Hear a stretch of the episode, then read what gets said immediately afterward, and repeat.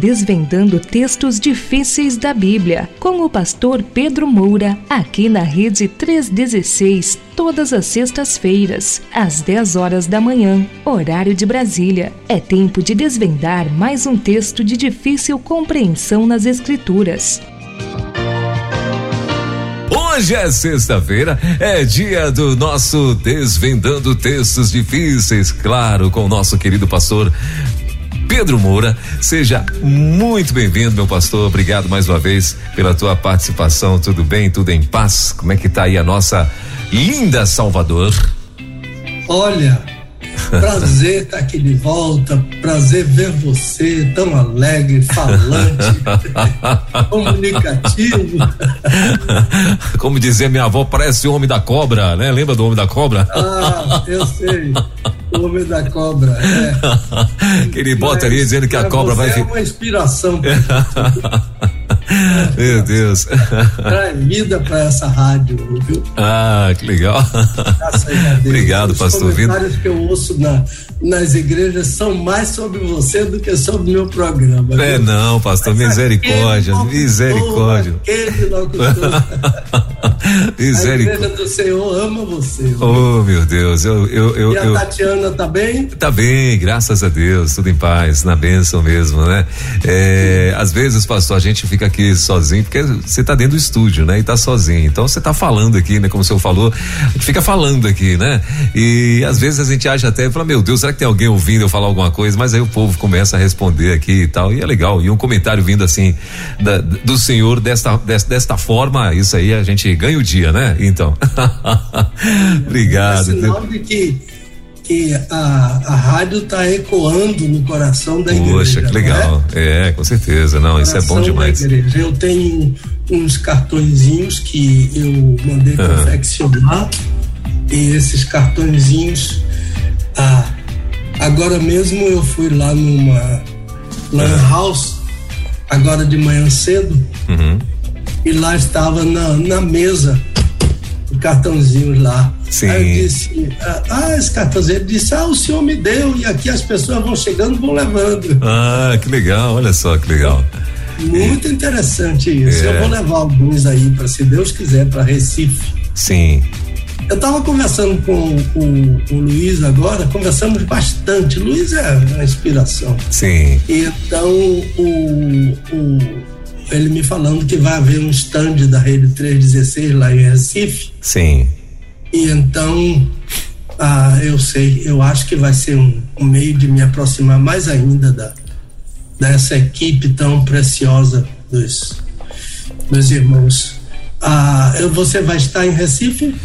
Pastor, ainda não sei né, é, conversando assim por alto com, com o pessoal, isso lá em Vitória ainda, né, é, falaram que provavelmente sim, né, mas eu ainda não sei como é que vai ser essa, é, é essa esse evento lá em Recife, né, é, para nós com certeza vai ser bênção demais, né, se puder ir, né, se tiver como ir, eu, eu para mim vai ser uma honra, mas aí eu, eu, vou depender da direção aqui, ver como eu não sei como é que eles vão fazer pra gente, para ver se a, se a equipe se desloca para lá, né, que normalmente tem um stand, a gente faz programa ao vivo lá do stand e tal, é muito bacana, é muito legal mesmo, é uma experiência é, fantástica. Tá, tá previsto, ah, porque já temos, já, já enviamos para a equipe, eh, eu e o Luiz, uhum.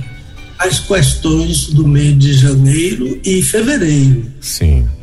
Ah, eu e o Luiz já, já temos essa seleção. Sim. E, e está previsto na, na sexta-feira da, da semana da convenção que vai ser uma reprise. Mas eu não sei se se vai ser reprise, se vai ser ao vivo, Sim. qualquer coisa a gente tem que acordar antes, Sim. que acertar antes para uhum. a gente começar a, a, a pensar. Né? Não, com certeza. É, uhum. Depois eles devem me confirmar aqui como é que vai ser essa questão lá de Recife, né? Se a gente tiver lá, vai ser uma honra poder fazer o programa ao vivo. Já pensou? Vai ser muito legal, né? Opa, vai ser uma é. Vai ser, ser, vai ser uma honra fazer, fazer um, um alvivaço assim com o senhor. Vai ser, deve ser uma, vai ser uma experiência muito bacana. Tenho certeza. Mas muito bem, meu pastor. A irmã Dulce tá bem? Tá tudo em paz? Tá bem, graças a Deus. Expectativa. Tá, aqui, sempre me apoiando, toda Sim. hora ela chega na janela. Opa! E, e quer saber alguma coisa e Sim. a gente disfarça e fala um com o outro. Sim, aí já são. A porta tá fechada ali, mas a hora que ela quer entrar, ela entra. Ela entra, não tem, perreps não, não, né? Nenhuma dificuldade. Viu? Ah, agora, assim, e, e, temos a, hoje a notícia do Pelé, não é? Pois é, pastor. Eu lembro muito. Você eu, ouviu jogar alguma vez? Não, ao vivo não, não, não lembro. Aliás, eu acho que vi quando ele estava no, se não me lembro, no Cosmos. Acho que eu vi né? Eu era criança e eu vi ele, no, talvez eu acho que eu vi ele jogando no Cosmos, né? Que era no, acho que nos Estados Unidos, né? Que ele, ele encerrou, estava praticamente encerrando carreira o e tal. Bauer, Carlos é, Alberto. É, eu acho que era esse povo aí. Só que eu era muito. Também. É, eu era muito criança, eu tenho essa, essa leve imagem aí que eu não sei se eu vi ao vivo, mas eu acredito que sim. Eu lembro ele no Olha, Cosmos, né? Deixa e, eu lhe dizer, eu ah. vi Pelé, eu vi Pelé jogar. Ó. Aqui na Fonte Nova o estádio aqui chama-se Fonte Nova. Mudou Sim. agora por causa o negócio de uma cerveja, etc. Mas parece que vai mudar também. Sim. Porque o, o, o Manchester City Sim. Tá, tá querendo comprar a Fonte Nova para o Bahia. É um estádio fantástico. Oh. Entendeu? Eita. Mas eu não sei, eu ouço falar, eu não sei disso. Sim. Mas era Fonte Nova. Sim. Quando eu Estádio Otávio Mangabeira, que foi o governador que construiu, e o nome Fonte Nova era um nome popular. Ninguém mais conhece, mais como. Vai ser difícil pegar outro nome aí. Né? Acho que é. É, Fonte Nova é o nome mesmo que já. É, não, né? Pode colocar o que for, não pega. Não pega, exatamente. Então, só a sucessiva geração. Porque Sim. A, a, agora não. Sim. Então, eu, eu vi Pelé jogar na Fonte Nova. Eita eu me lembro de uma jogada que ele fez que eu nunca vi ninguém fazer. Dois zagueiros do Bahia em linha uhum. na frente dele. Sim. E ele jogou a bola por debaixo das pernas dos dois. Dos dois, meu Deus. Eu nunca vi uma coisa dessa. E pegou lá na frente. Meu entendeu? Tinha, o Bahia tinha um zagueiro chamado Henricão. Era Henrique. O homem parecia um. Um armário. Esse velho na frente foi o que primeiro levou a caneta. Meu Deus do céu. Meu Deus do céu. Mas, mas, mas ele, mas não tem nada igual, Pelé. É, faz eu, eu. Agora hoje eu recebi uma mensagem de um primo meu muito querido, primo e irmão. O pai dele, irmão do meu pai, José Otávio. Ele mandou uma mensagem para mim dizendo assim: o rei Pelé sucumbiu uhum. a morte. E depois ele disse: o único rei que venceu a morte foi Jesus. Isso. Quando eu acordei que eu li isso, eu digo que não podia ter uma mensagem melhor. Melhor, né? Meu Deus. Venceu a morte, né? É. Mas, meu irmãozinho, eu estou à sua disposição, viu? Muito bem, meu pastor. Vamos lá. É, então, para você que está chegando aqui na rede, muita gente chegou essa semana aqui na rede 316. Uh, ah, nós todos os dias nós temos um quadro a partir das 10 da manhã. Né? E na sexta-feira acontece o Desvendando Versículos Difíceis da Bíblia com nada mais, nada menos do que com o nosso querido pastor, doutor, mestre eh, Pedro Moura, que está aqui abrilhantando né, a nossa, a nossa sexta-feira uh, com todo o seu conhecimento e sabedoria para poder passar para gente assuntos que pessoas têm tido dificuldades de entender e às vezes assuntos polêmicos, né? E quando ele não consegue explicar, ele pelo menos dá ali um parecer que fica né? É, que clarifica muita coisa pra gente que está aí é, é, ouvindo. Então acontece toda sexta-feira o Desvendando Textos Difíceis da Bíblia, que diga-se de passagem, é um, um, dos programas campeão de audiência aqui na rádio, né? E inclusive nesse momento, vários países linkados aqui com a gente, né? Além de todos os estados brasileiros, né? E eu creio que em breve a gente vai estar também em todas. Meu sonho, pastor, é que a gente chegue em todas as cidades do Brasil, né? Que a gente esteja com ouvintes em todas as cidades do Brasil, da menor a maior, né?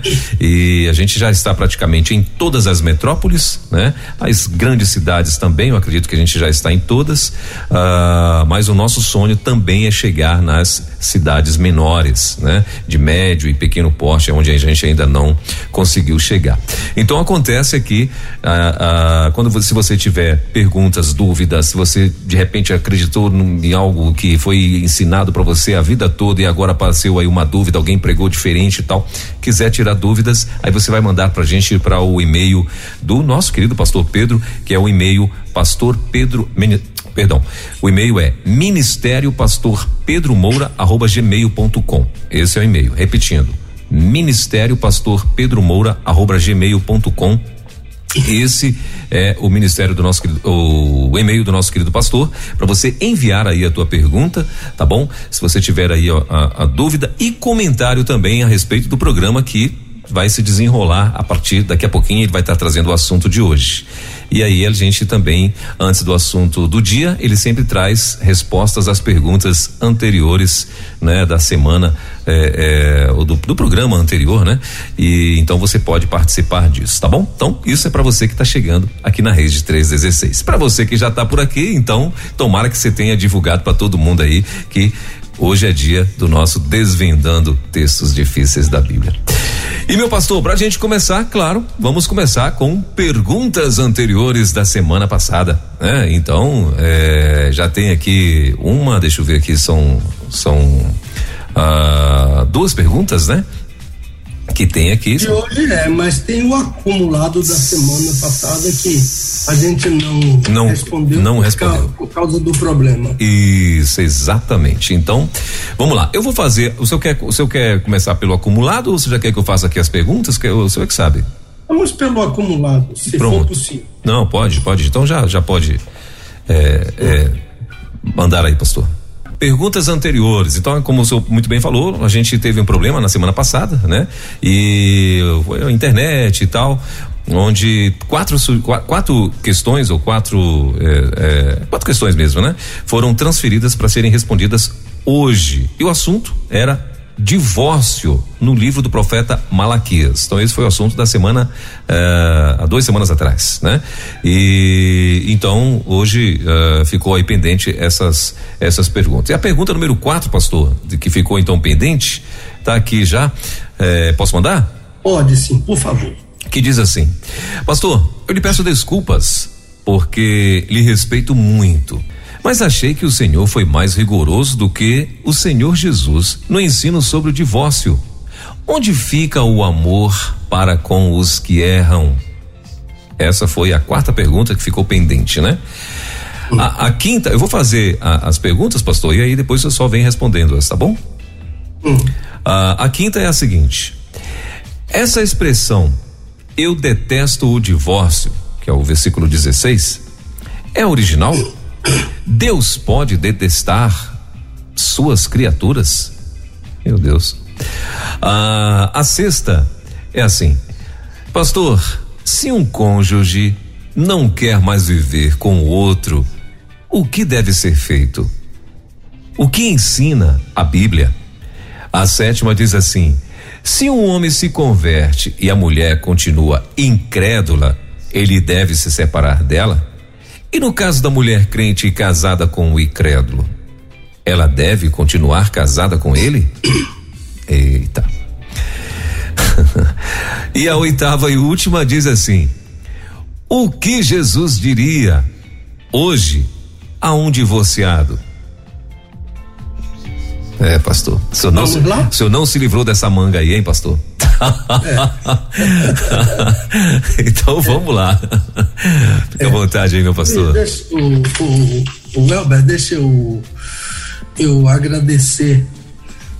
Muitas pessoas entraram em contato comigo para dar sugestão sobre o que fazer com os problemas da internet, etc. Eu fiquei muito agradecido, mas ah, principalmente um amigo querido que eu tenho aí, ele e a família dele aí em Brasília. Hum. Ele é membro da, da Memorial, é o, é o irmão Pelópidas. Hum. Esse irmão é técnico de primeira linha e então ele mandou mensagem, ligou e, e me deu muita orientação sobre isso. Sim. E hoje eu estou usando aqui o computador com o cabo de internet foi uma das orientações que ele me deu. Sim. E eu, eu já estou ligado, antes das nove horas eu já estava ligado, conversando com, com Luiz, com Luiz etc. E não houve qualquer intercorrência. Olha só. Aliás, o, você falou e o Luiz também falou que o som está melhor, que é. as imagens. Eu achei até que você estava com o microfone aí, pastor com algum outro, com outro microfone aí, alguma coisa assim. Mas eu estou com o microfone aqui, mas esse microfone não está funcionando não, é microfone do computador. Sim, ah, que legal. Entendeu? Uhum. É. Muito então bem. eu quero mandar meu abraço para o Pelópidas e a Gleides, que é a esposa dele, Uhum. que são amigos muito queridos. Aliás, ela, a Gleides, é, é irmã do meu genro, Sim. eles vivem aí em coisa. A outra coisa que eu queria lhe falar Hum. é, e aos meus, meus queridos ouvintes, é que o nosso novo livrinho chegou ontem. Pois é, pastor. A É- ceia do Senhor. A ceia do Senhor, eu, eu, eu, eu recebi aqui um- um- uma fotinha também da capa do livro aí, né? E eu iria, eu tava aguardando para falar sobre esse livro no, no intervalo comercial, no nossa, na nossa parte do comercial. Fica, fica mas, vontade mas sem problema, se eu quiser conversar agora, sem problema. Então, e, e então a- o meu desejo é fazer o lançamento.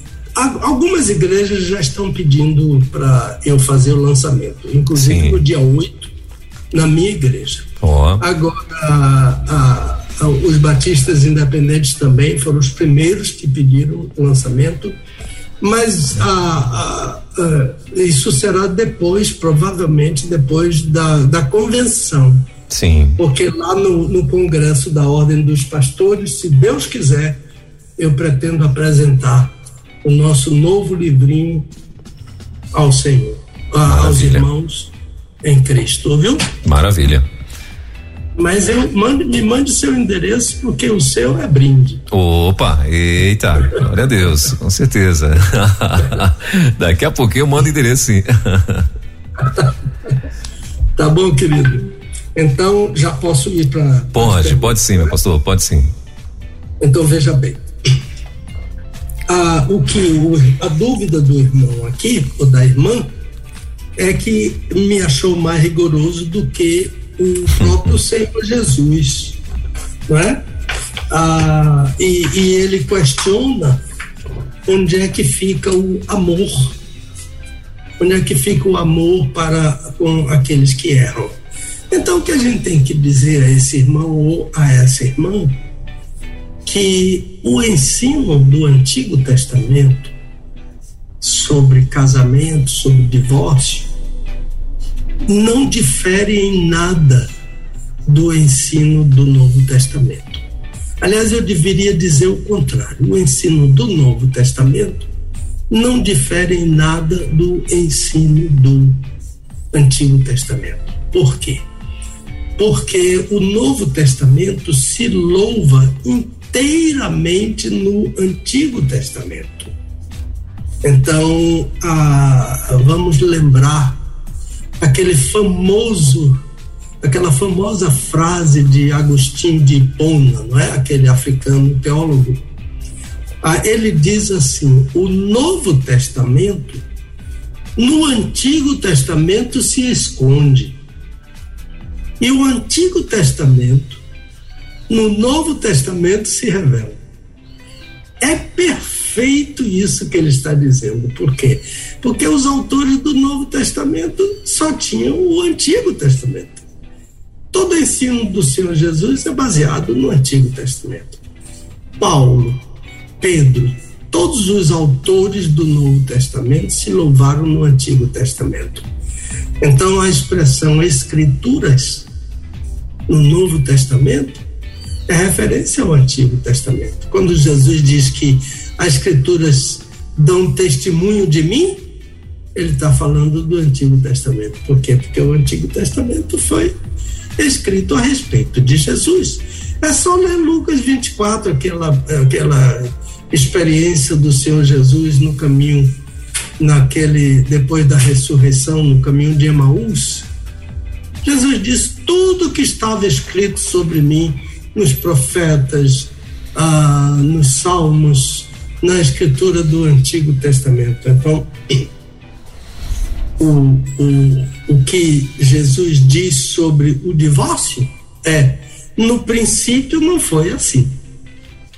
Então, a base do ensino do Senhor Jesus sobre divórcio está no Antigo Testamento. Então, quando ele diz no princípio não foi assim, o que ele está dizendo é que no princípio Deus criou um homem para uma mulher. E o nome disso é monogamia. Agora, onde fica o amor para com os que erram? A resposta é: quem instituiu o casamento monogâmico foi Deus. E Deus é amor. Eu me lembro de um teólogo brasileiro que disse: amor sem disciplina é descaso para com o filho, para com quem quer que seja. Disciplina sem amor é revanche. E Deus não tem desprezo por suas criaturas. Deus tem amor. Mas o amor implica disciplina. Toda disciplina de Deus, toda disciplina ensinada na Bíblia é para o bem. Olha o que as pessoas que foram disciplinadas por Deus disseram. Davi disse, ah, o salmista disse: Foi-me bom ter sido afligido para eu aprender. Salmo 119, versículo 71. E, e o autor aos Hebreus diz que se estáis sem disciplina, sois bastardos e não filho, filhos. Então toda disciplina apoiada no amor é para o bem. Eu digo isso em relação aos humanos, não é? Porque Deus não se apoia no amor. Deus é amor. Deus não se torna amor, ele é amor. Deus nunca age fora do amor. Ele não pode. Ele se autolimita porque ele é amor. Cuidado com aquela explicação famosa: Deus é amor, também é justiça. Nada disso. Deus é amor. A justiça de Deus é o amor de Deus agindo. Então, quando Deus está agindo na minha vida com justiça, é o amor dele que está agindo. Então, Deus não é amor, também é justiça. Deus é amor. E a justiça dele é a misericórdia dele, por exemplo. A misericórdia de Deus age quando eu estou em perigo de vida. É só ler a, a Êxodo 4, né, quando Moisés está ameaçado de morte. Deus age com misericórdia. Então, a misericórdia de Deus também não, não é separada do amor de Deus, ela resulta do fato de Deus ser amor. Então, disciplina, perdão, são armas da graça. A graça de Deus é age, Deus age com.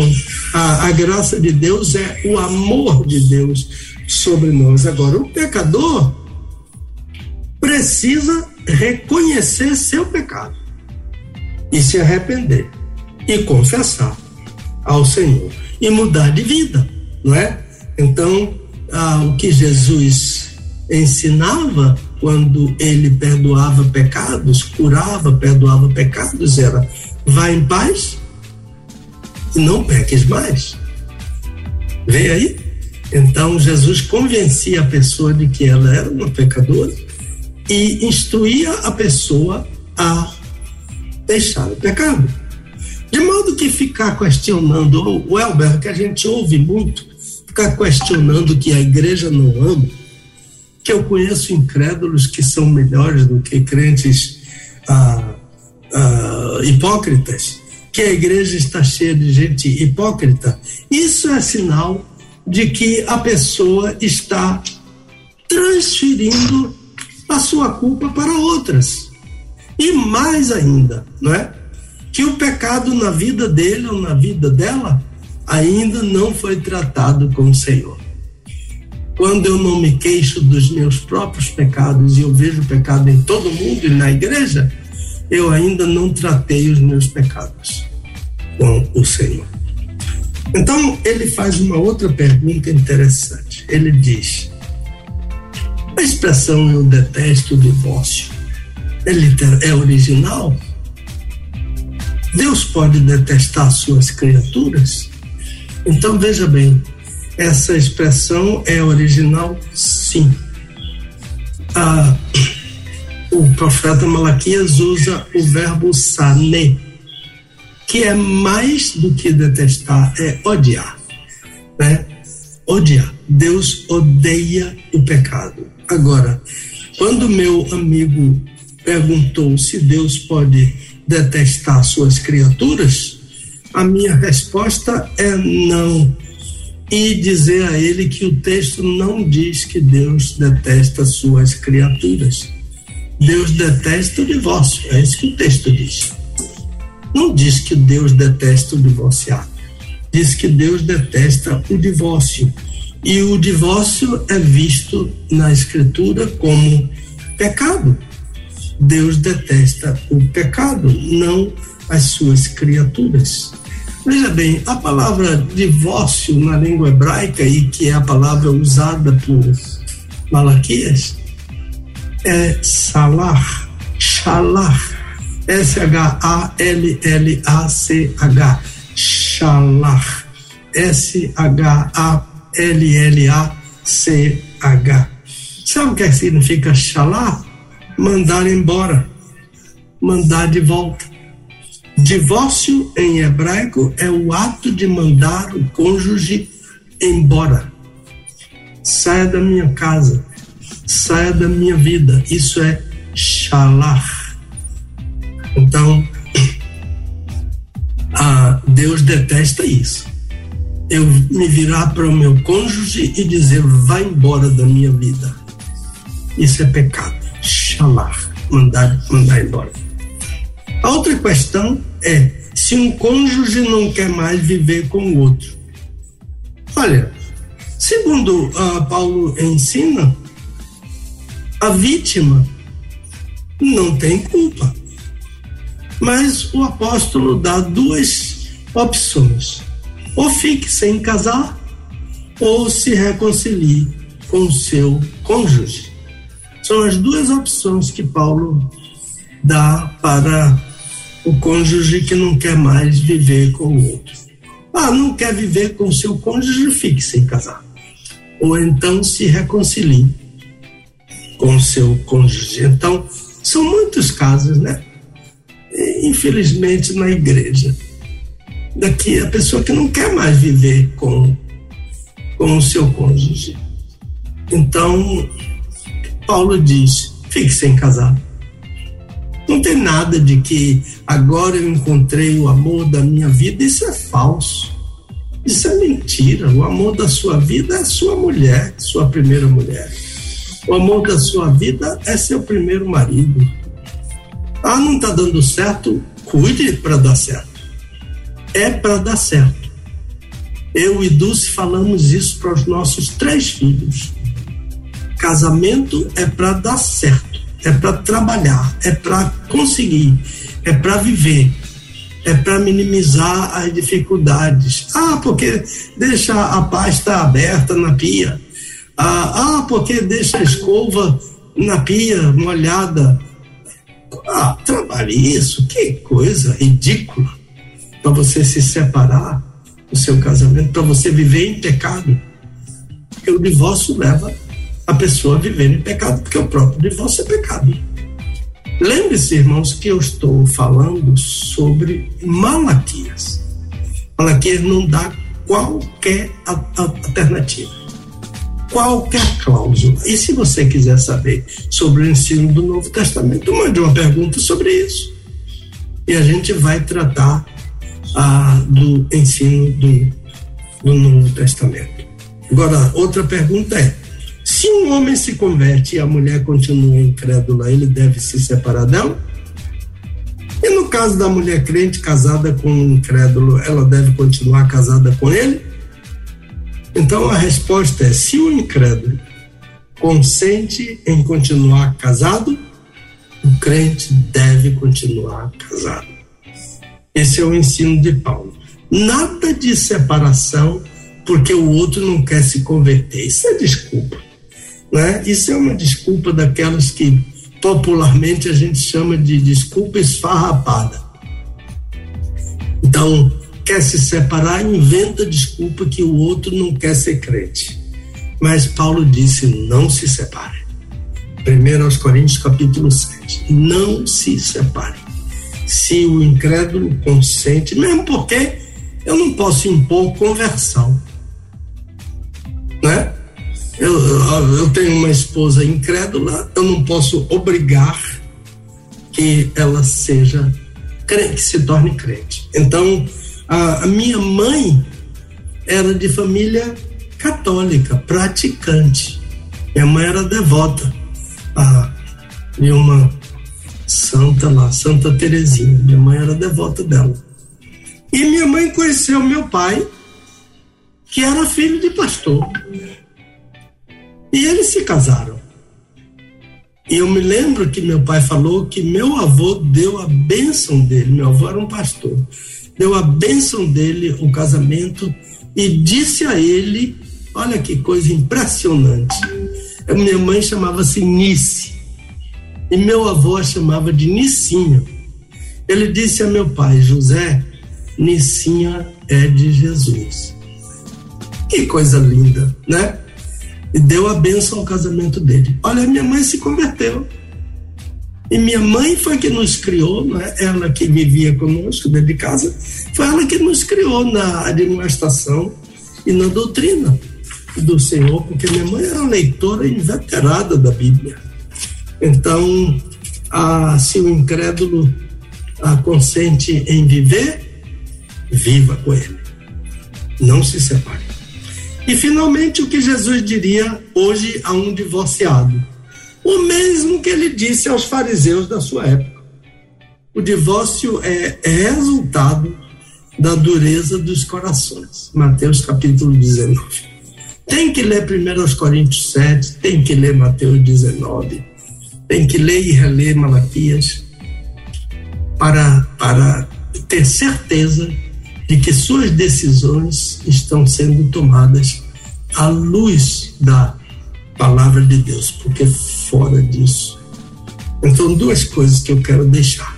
Primeiro, sempre que pensar em divórcio, lembre-se que Deus odeia o divórcio. É o que Malaquias ensinou. Segundo, lembre-se que Deus disse em sua santa palavra honrado seja o casamento. Quanto aos devassos e aos adúlteros, Deus os julgará. Hebreus capítulo 13. A honra é o casamento. Não há honra para o divórcio. Não há honra para a devassidão. Só há honra para o casamento. Esse é o ensino da palavra de Deus. Vai com ela, né? vai com ela, começou com ela, continua com ela, vai com ela até o fim. Começou com ele, vai com ele e vai e continua com ele até o fim. É isso aí, meu irmãozinho. Agora eu tenho duas perguntas aqui da semana passada sobre inspiração da Bíblia.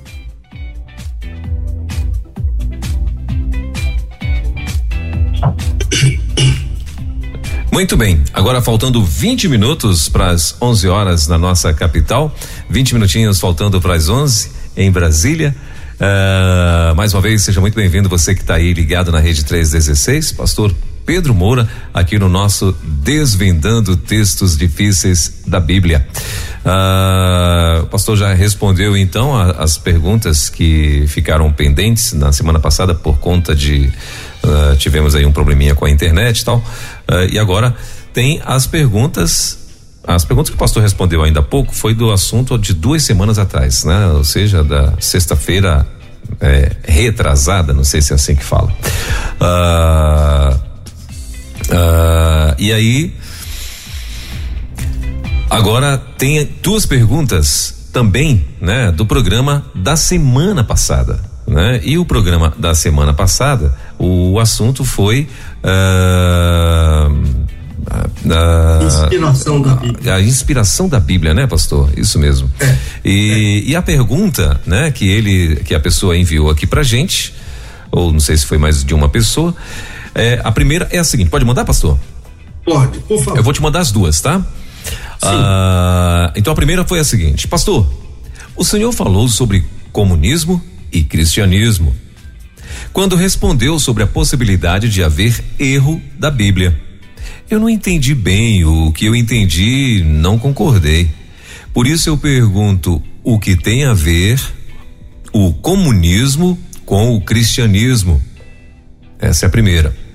Então a ele. Sim. Ah, ah desculpe. Sim. Sim. A segunda pergunta, meu pastor, é: Pastor, quando o Senhor citou João 14, 1, credes em Deus, credes também em mim. Penso que o Senhor não lembrou ou não sabe mesmo que não há que não há Jesus no Antigo Testamento. Meu Deus do céu. É, pastor. Fim, fim, de ano, fim de ano, né? Temos que, né, que amar. Não é verdade, pastor? É isso mesmo. Vamos, é, vamos ensinar. É, vamos lá, meu pastor. Vai, vai aí, pastor. Vai aí, pastorzão. Ele é sincero, né? Até demais pro meu gosto, mas tudo bem.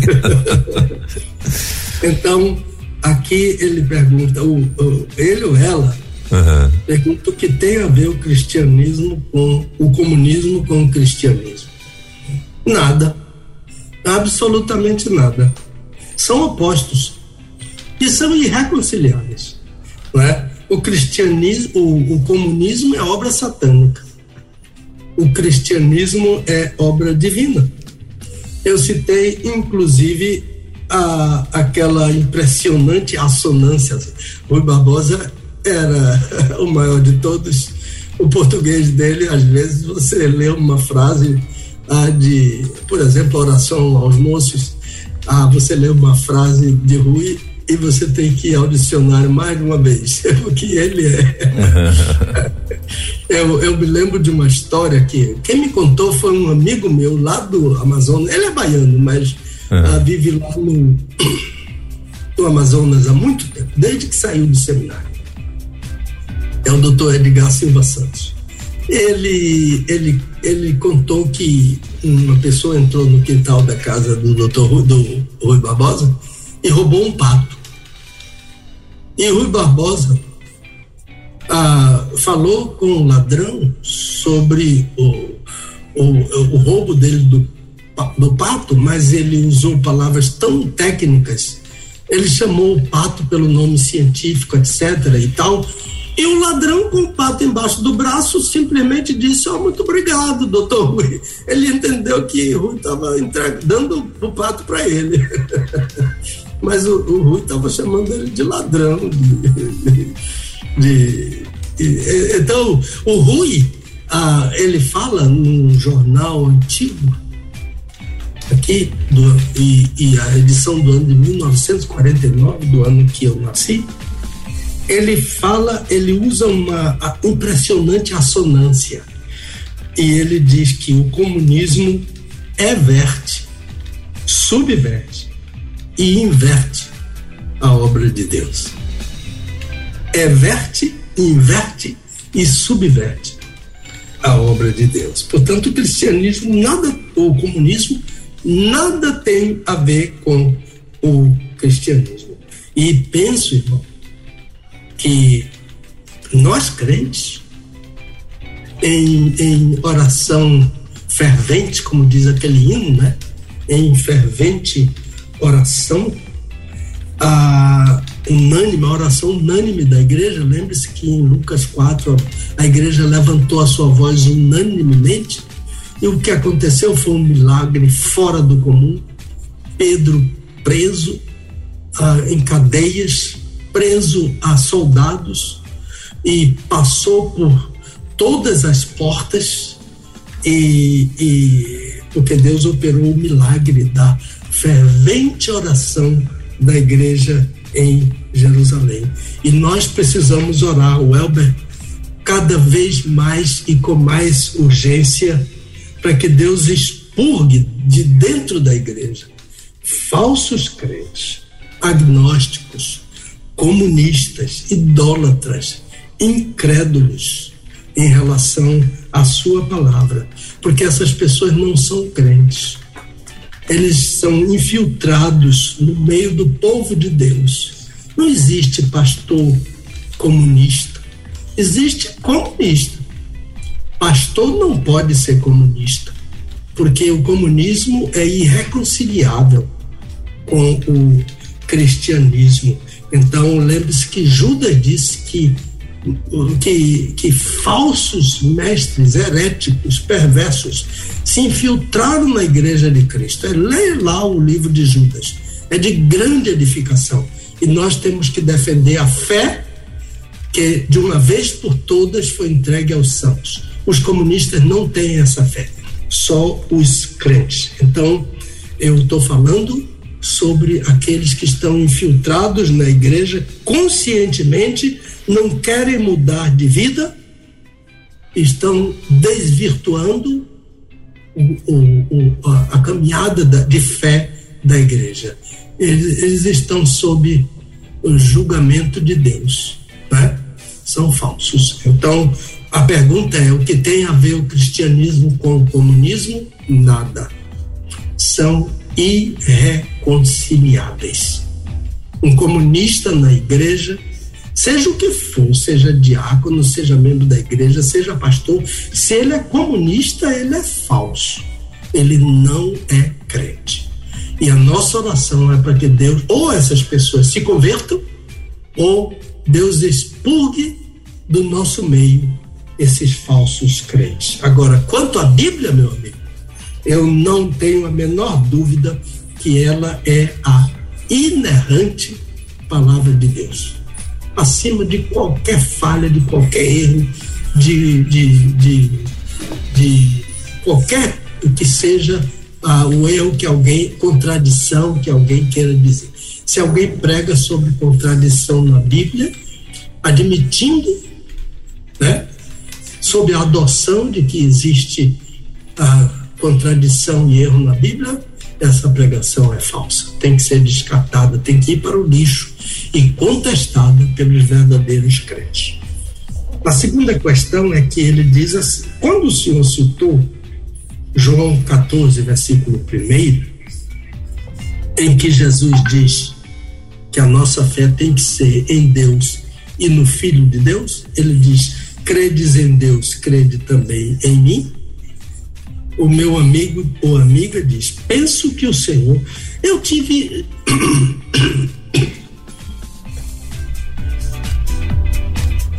Não faz muito tempo, Helder. Hum.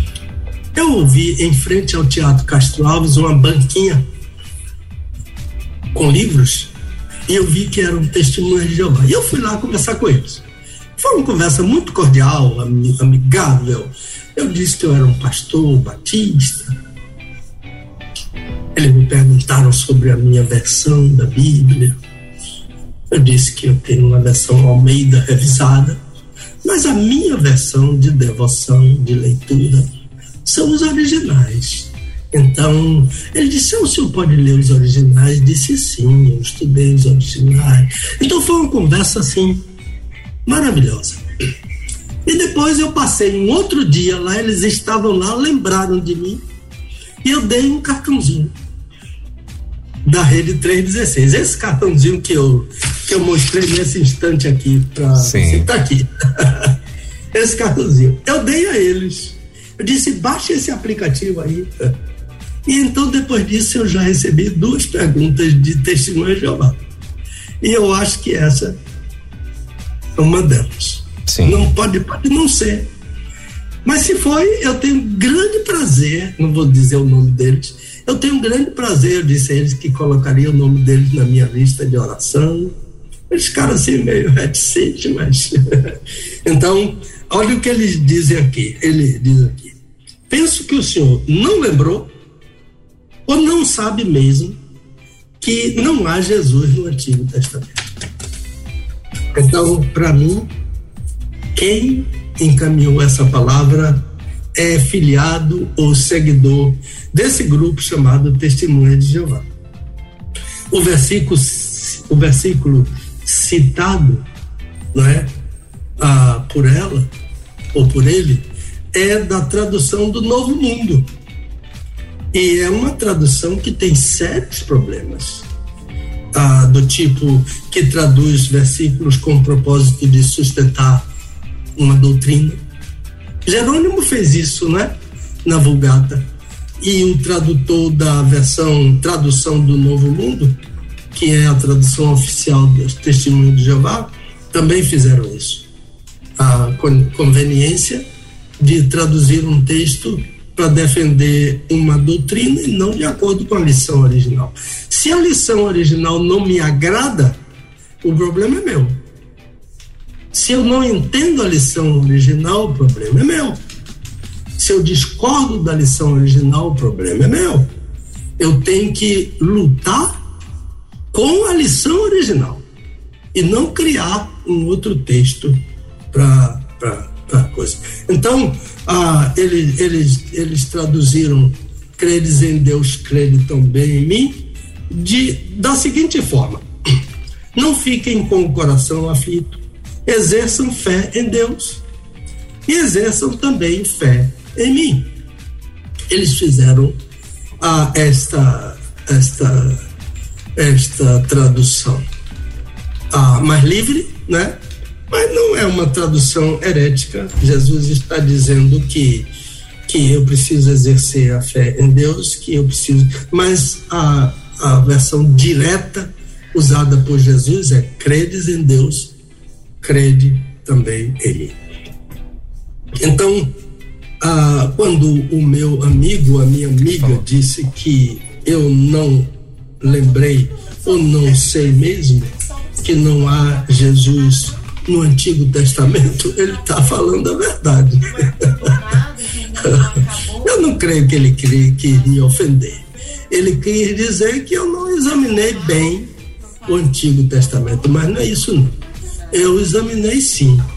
E de fato eu não sei sobre isso. Que não há Jesus no Antigo Testamento. Eles acertaram na mosca. Não é que eu não lembrei, não é que eu não sei mesmo que não existe Jesus no Antigo Testamento. Porque o que eu sei é que Jesus é pré-existente. O que eu sei é que o mundo foi criado por ele. O que eu sei é que sem Jesus nada do que foi feito se fez. O que eu sei é que Jesus é um com o Pai.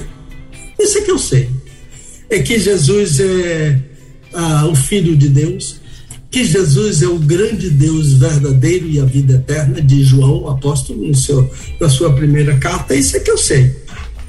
Agora, que não há Jesus no Antigo Testamento, isso não sei mesmo.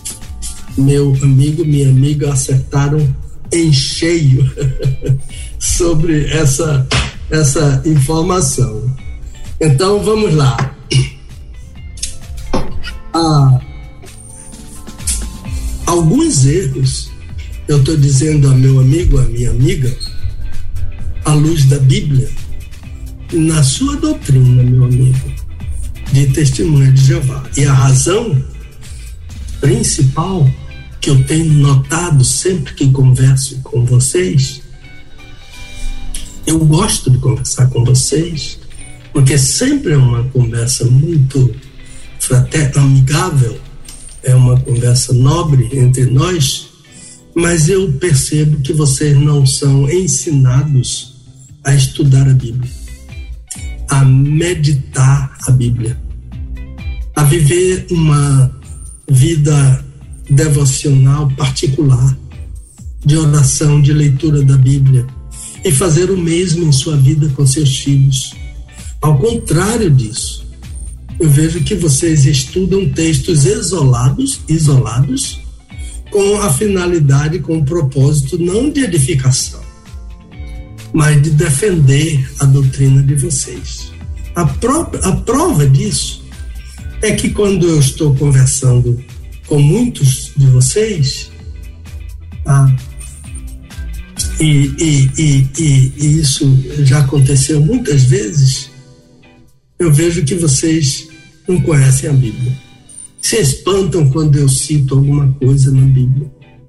Se espantam, espantam quando eu faço uma exegese do texto. Uma coisa bem simples, ah, uma leitura da transliteração do tetragrama sagrado, que são as quatro letras do nome de Deus, eu vejo que eles ficam em dificuldade. Então, ah, o que eu tenho a dizer é: o crente deve estudar a Bíblia. A Bíblia é toda ela, a palavra de Deus, ela é inerrante, ela é theopneustos, isto é, soprada por Deus. Então, na Bíblia está dito que Jesus é pré-existente. Então, o Antigo Testamento foi escrito sobre ele. Lembre-se de Lucas 24. Então, ele é Deus, ele é o Deus que se fez carne. João, o apóstolo, afirma que ele é o grande Deus verdadeiro e a vida eterna. E diz ainda que ele vai julgar os vivos e os mortos em sua vinda, em seu reino. Paulo diz que ele é a graça e a glória. E a graça, ele é a graça que salva. E ele é a glória que julga. Mas eu sei que você pode dizer: "Ah, pastor, o senhor só está citando versículos do Novo Testamento". Verdade. Porque eu creio que o Novo Testamento é a palavra de Deus. Mas eu posso citar também versículos do Antigo Testamento. Eu posso citar esses versículos na sua versão, meu amigo. A tradução do Novo Mundo das Escrituras. Ah, por exemplo, a, a, a, Isaías 9, versículo 6, na, na, na TNM, tradução do Novo Mundo das Escrituras, está escrito assim: Porque um menino nos nasceu, um filho nos foi dado, e o reinado estará sobre os seus ombros. Ele receberá e o seu não, ele receberá o nome maravilhoso conselheiro, Deus poderoso, Pai eterno, príncipe da paz. Está correta esta versão. A, a, a minha versão da Almeida revisada é mais acurada um pouco, mas está dizendo a mesma coisa, porque um menino nos nasceu, um filho se nos deu, o governo estará sobre os seus ombros, o seu nome será maravilhoso conselheiro, Deus forte, Pai eterno, príncipe da paz. Deixa eu só abrir um parênteses aqui para dizer uma curiosidade. Eu estava conversando com meu pastor ontem e falando com ele sobre isso. Olha para esse nome aí maravilhoso que você está vendo aí na sua Bíblia, né? Isaías 9,6. Sabe que nome é esse em hebraico? Pelé. Nome maravilhoso de Jesus é Pelé. Então, eu, eu tenho um amigo que jogou com Pelé lá em Bauru, é o doutor Aniel Chaves. Ah, eu já me hospedei na casa dele, eles são muito fraternos, eu e a Dulce, eles nos trataram como príncipes na casa dele. É o irmão Aniel, ele jogou com Pelé. E o pastor sugeriu, Pedro, converse com ele para ver de onde vem esse apelido de Pelé. Porque eu tenho sugerido que talvez uma pessoa que soubesse hebraico viu esse menino jogando lá em Bauru, porque ele já veio para Santos com o nome Pelé. Viu esse menino jogando em Bauru e o chamou de Pelé. Palavra que significa maravilha, maravilhoso, né? Então, fecha o parênteses agora. e volta para o menino, porque esse menino eu digo ao meu amigo aí, testemunho de Jeová, é o Filho de Deus. Esse menino é o Verbo que se fez carne. É, né? E esse menino é Jesus e o nome dele é maravilhoso conselheiro, Deus forte, Pai eterno, príncipe da paz. Esse menino nasceu em Belém, em Belém de Judá, e quem disse isso foi Miqueias. Em que parte da Bíblia está o livro de Miqueias? No Antigo ou no Novo Testamento? Em que parte da Bíblia está o, o, o livro de Isaías? No Antigo ou no Novo Testamento? Então, 800 anos antes de Jesus vir ao mundo, Miqueias disse que ele ia nascer em Belém, exatamente onde ele nasceu. Lembre-se daquela confusão que houve em Jerusalém, né? O, o rei Herodes queria matar o menino, e então ele, os, os escribas disseram a ele: a escritura diz que ele nasceria em Belém de Judá, né? Porque isso está escrito no profeta Miqueias, capítulo 5, e tu, Belém. Né? Então, quase no mesmo tempo de Miqueias, Isaías falou sobre esse menino. Esse menino deu vista aos cegos, esse menino curou leprosos, fez paralíticos andarem, ressuscitou os mortos. E onde é que está esse ensino? Isaías capítulo 35. Então serão abertos os olhos dos cegos a respeito desse menino. Isaías, quase 800 anos antes de ele vir ao mundo. Então, meu amigo, dizer que não há Jesus no Antigo Testamento é não conhecer o Antigo Testamento. Então, cuidado, porque você pode estar enganado entendendo que a Bíblia é só para defender sua doutrina. Textos isolados para defender sua doutrina. Eu já sei todos os textos que vocês vão citar. Aí eu vou na contramão, citando outros que vocês não conhecem. Então, por exemplo, quando João diz que Jesus disse: Eu e o Pai somos um, se você disser isso para um testemunho, já vai ele enlouquece. Ele vai dizer, por exemplo, como um me disse: Eu e o Pai estamos em harmonia. Então eu peguei o Novo Testamento grego, abri na página e dei para ele ler. Aí ele disse: Ah, mas eu não sei grego. Eu disse: Então como é que você está ensinando? Se você não sabe o texto grego, como é que você está interpretando? Que Jesus não disse eu e o Pai somos um, que ele disse eu e o Pai estamos em harmonia, em sintonia. Ele está em harmonia, em sintonia, porque ele é um. Ele disse: Ah, mas foi meu líder que me ensinou, mas ele me ensinou errado. Leve para ele, tira uma foto aqui do meu Novo Testamento grego nessa página e peça para ele ler para você isso. Então, cuidado para você não fazer da Bíblia uma arma para você ah, se defender com uma doutrina falsa.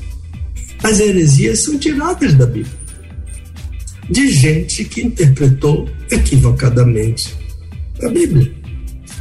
Então, toda essa palavra que eu dei e outras estão no Antigo Testamento, porque o Antigo Testamento foi escrito sobre Jesus. João 5,39, o Antigo Testamento testifica de Jesus. E também Lucas 24, 25 a 27. Jesus diz a dois discípulos no caminho de Emaús: Como é que vocês não sabem? Tudo quanto foi escrito para mim, sobre mim, nas Escrituras, em Moisés, nos profetas, nos Salmos. O Antigo Testamento é sobre Jesus. Meu amigo, eu acho que é por aí. Não sei se respondi para ele, espero que sim, mas vamos ver durante a semana, não é? Muito bem. Uh, ah, 11 horas e seis minutinhos. Então tá certo, meu pastor. Uh, eu acredito que o nosso querido amigo deve ter é, anotado, né? Não sei se ele vai ter direito a seria o que a réplica, né? O tréplica. né? então tá certo, vamos ver aí o que é que vai acontecer então. Mas vamos lá, meu pastor, então vamos para o, o assunto do dia? Podemos? Podemos, por favor. Muito bem. Uh, uma coisa que com certeza as pessoas vão estar, vão estar entrando em contato com a gente é já para perguntar como que que vai fazer para poder adquirir, onde que vai ter o livro do pastor, né? Ah, o livro A Ceia do Senhor e onde que vai encontrar, se vai ter na Junta de Missões Nacionais, sempre essa pergunta é muito recorrente, né? Se vai ter na Junta de Missões Nacionais. Se a junta quiser. Sim, na livraria da Junta de Missões, né? E Sim. então assim, a, a, a, primeira dica é a, os, os, pedidos pode ser através do e-mail também, né, pastor? O Ministério. Inicialmente pastor, através do meu e-mail. É? Ministério é? Pastor Pedro Moura, arroba eu. Eu tenho, eu já tenho uma loja construída hum. e eu ainda não sei manipular bem, mas Sim. eu tenho um estudante de universidade que ele vem aqui e ele vai trabalhar nessa nessa nessa loja para me ensinar a funcionar. Agora, o Elber, eu tenho que fazer justiça. Hum. Eu tenho que fazer justiça a Dulce.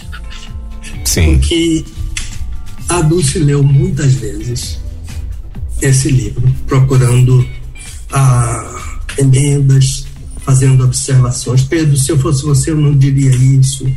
Pedro, talvez fosse bom você colocar isso aqui. Ah, eu sempre digo a ela, faça, fique livre para fazer qualquer observação.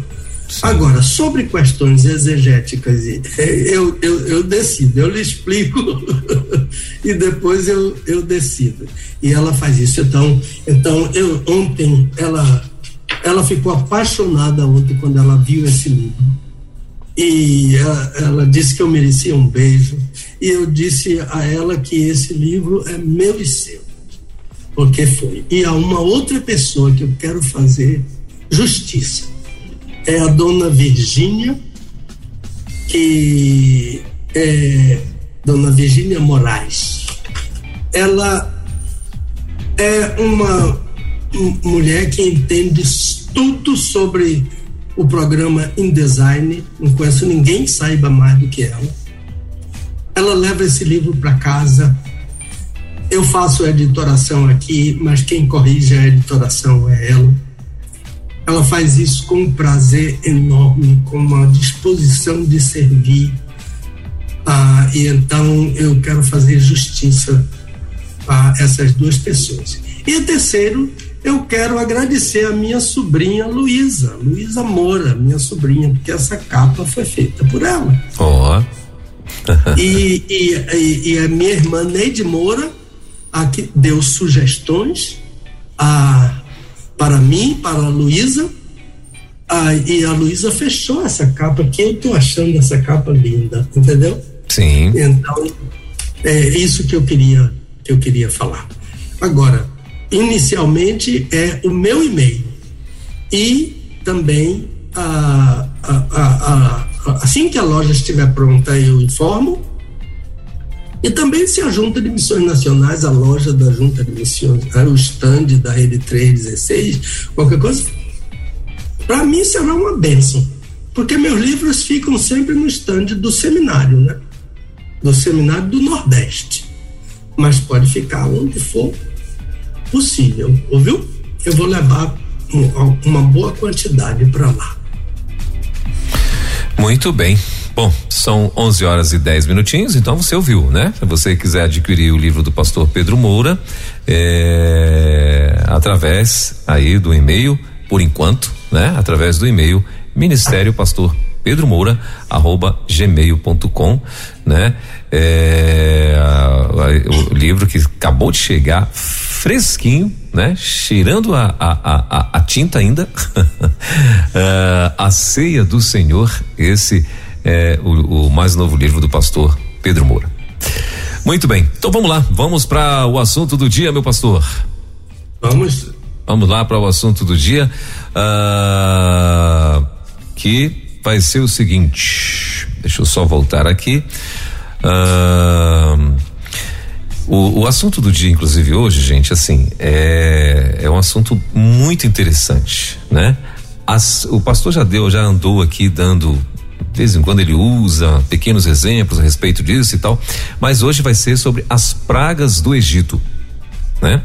Ah, o texto, Êxodo 7, versículo 11, esse é o texto que ele vai estar usando aqui para para tá é, como base, né? E, e, as perguntas, claro, que foram enviadas, né? A gente vai estar aqui passando para o pastor e ele vai estar respondendo para a gente. Eu acho que são seis perguntas, né, pastor? É isso mesmo, seis perguntas. Posso começar? Por favor. Vou mandar todas. Eu posso, posso ah. fazer uma observaçãozinha? Sim, claro. Eu acho que eu não indiquei bem para você. Hum. Mas o texto é Êxodo capítulo 7 ao capítulo 11. Ah, perdão. E, e, e seria bom pedir aos irmãos para ficarem com a Bíblia aberta. Sim. Ouviu? Ok, ok. Então, Êxodo 7, Êxodo capítulo 7 ao capítulo 11. Muito bem. Ah, então esse vai ser aí o, o, que a gente vai estar usando como referência aqui para as perguntas, para as, a dúvida do povo, né? E a primeira delas, pastor, é a seguinte: Pastor, como explicar o endurecimento do coração de Faraó? Se a Bíblia afirma que Deus endureceu o coração dele, como pode culpá-lo? Eita. Essa pergunta é de algibeira. Não é? Rapaz. Vamos é. lá. Muito bem. a segunda é a seguinte: Pastor, eu tenho apreço por Israel, mas como explicar a escolha desse povo por Deus? Há muito ensino, eu sei, no Novo Testamento, mas eu queria ouvir na história de Israel Deus mesmo afirmando isso. É possível? A terceira é a seguinte, pastor. Que lição poderíamos tirar de um ditador perverso como o faraó egípcio em relação aos perversos ditadores dos nossos dias? Eita. A quarta, por que o faraó chamou a praga dos gafanhotos de monte. Isso está lá em Êxodo, melhor, perdão, de morte. Repetindo, a quarta pergunta. Por que Faraó chamou a praga dos gafanhotos de morte? Êxodo 10, 17. É onde está essa referência. A quinta pergunta: Como se sucederam as pragas? Meu interesse no assunto surgiu em uma discussão com, ami com amigos quando um deles disse que essas coisas não podiam ser consideradas milagres porque epidemias e pragas aconteceram no passado e, e continuam acontecendo hoje. E a sexta pergunta, pastor, é: quais são as principais lições das pragas do Egito? Então tá aí, essa são as perguntinhas né, do nosso assunto de hoje, que é, é hoje, né, as pragas do Egito. Por favor, pastor, fique à vontade. Então, então vamos lá, né? A, a questão do endurecimento do coração do faraó, a Bíblia diz explicitamente que Deus endureceu o coração do faraó. E o meu amigo, a minha amiga, ou amigos, né? Porque às vezes eu aglutino questões iguais. Então, a, entende que se Deus endureceu o coração do faraó, Deus não tem o direito de julgá-lo, de condená-lo, né? Porque o, o faraó foi de fato condenado. Ele foi julgado por Deus e condenado e morreu. E então assim como o seu exército, os soldados. Então, onde começou o endurecimento do faraó, do coração do faraó? Ele, ele, quando soube que Deus havia mandado uma palavra para ele, ele respondeu com arrogância. Então, quando Moisés disse a ele, o Deus de Israel, ah, mandou lhe pedir, deixa, lhe dizer, deixa ir o meu povo, para que me adore no deserto. Então, qual foi a resposta dele? Quem é Deus? Olha que arrogância, né? Se há algum Deus, eu não conheço e nem vou obedecer.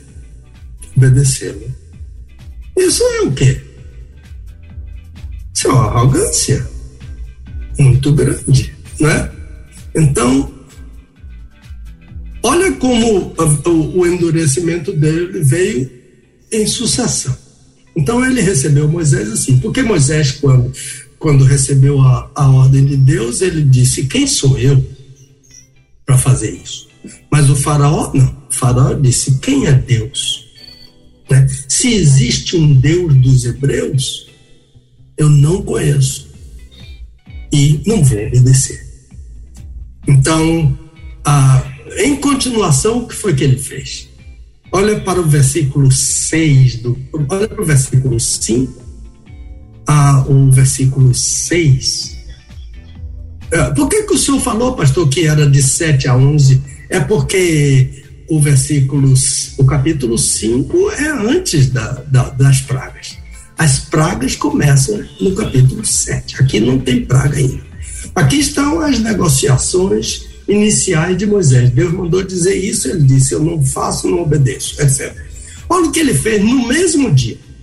Naquele mesmo dia, versículos, capítulo 5, versículo 6 em diante.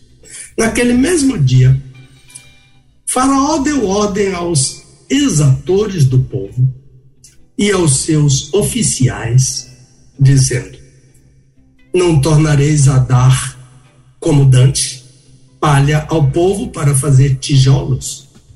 Vão eles mesmos e colham palha para si também lhes imporeis a conta dos tijolos que dantes faziam.